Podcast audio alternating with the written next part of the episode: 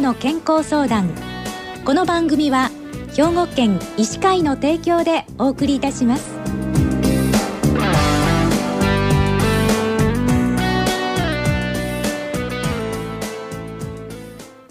みんなの健康相談ご案内の広市加子です。今週は兵庫県医師会の宝塚市丸山整形外科リハビリクリニックの丸山茂樹先生にお話をお伺いします。丸山先生おはようございます。おはようございます。今日はよろしくお願いいたします。こちらこそよろしくお願いします。えー、まずはお便りが届いておりますのでご紹介いたします、えー、80歳の女性の方からなんですけれども、えー、1ヶ月ほど前から指先のしびれとバネ指がきつくなってきました。特に朝がひどく左手中指は曲がったまましばらく伸びない時があります指全体が腫れたようになりこのまま放っておいて良いものか何か良い手立てがあれば教えてください。これ以上ひどくなったりしますか？といただいたんですね。じゃあこのご相談なんですけれどもどういった状態が丸山先生考えられますか、まあ、いくつかのキーワードがあるんですが、まあ、順にお話しさせていただきたいと思います、まずこのバネ指いうことなんですけれども指の屈伸運動をする際に指にピコピコとバネ現象が生じる様態を言います、うん、そのバネ指の原因としてはどういったことが挙げられますか？はいまず指は剣によって曲げ伸ばしをすることができます。まあ、指を握ったり強い力を発揮する筋肉は、まあ、前腕部分、まあ、つまり肘から手首までの間にあってその筋力を剣が伝えますまあ、その通り道で指を曲げる屈筋腱が浮き上がらないように抑えているのが人体性腱鞘と呼ばれるものです、うん、まあ、ちょうどその構造はベルトとベルト同士の関係に似ていて、うん、まあ、その腱鞘の中を腱が往復運動をしています、まあ、その人体性腱鞘は指の手のひら側にあるんですが、まあ、指を曲げる動作で指の付け根付近に負荷がかかって、まあ、腱と人体性腱鞘との間で摩擦が生じやすくなります、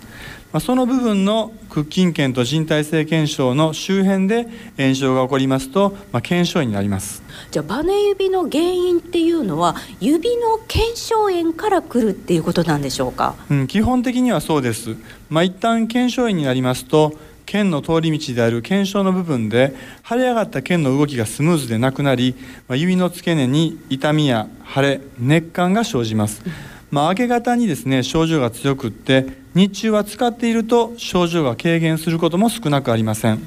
まあ、さらに進行すると腱と人体性腱鞘の間で引っかかりが生じてバネ現象が起こります、まあ、これをバネ指断髪死と呼んでいます。あのこのお便りの方っていうのは80歳でいらっしゃるんですけれどもやはりあのご高齢の方に多いんでしょうか、うん、高齢な方に限らず、まあ、更年期の女性や妊娠出産期の女性まあ、そしてスポーツやお仕事で指をよく使う人に多いのが特徴です、うん、あと糖尿病リウマチ透析を受けておられる患者さんにもよく発生します。でこの方はしびれもあるっていうことなんですけれどもバネ指に特徴的な症状なんですか？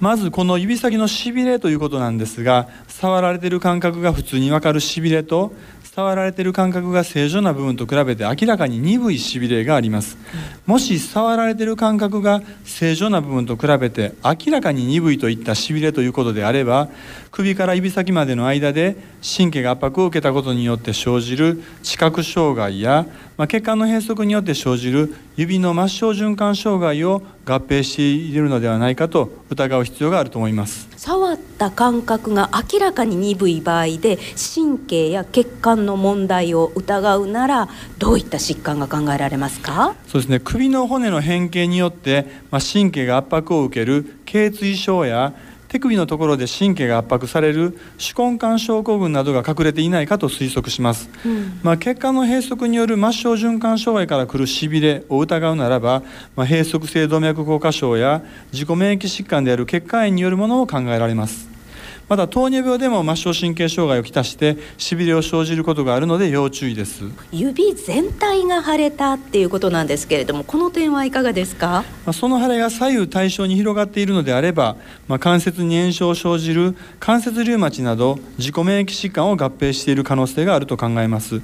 まあ、指の主張が左右対称性ではなくまたこのしびれが、ま触られている感覚が鈍くなっていないしびれなんであればまず腱鞘炎由来のバネ指という疾患を考えます。この方は指が伸びないことがあるとのお話なんですけれどもこういう方は多いんでしょうか？そうですね、まあ、指の使いすぎで炎症が急速に増悪したりまた炎症が慢性的に経過しますと、まあ、腱鞘は飛行して腱自体は浮腫を生じて肥大します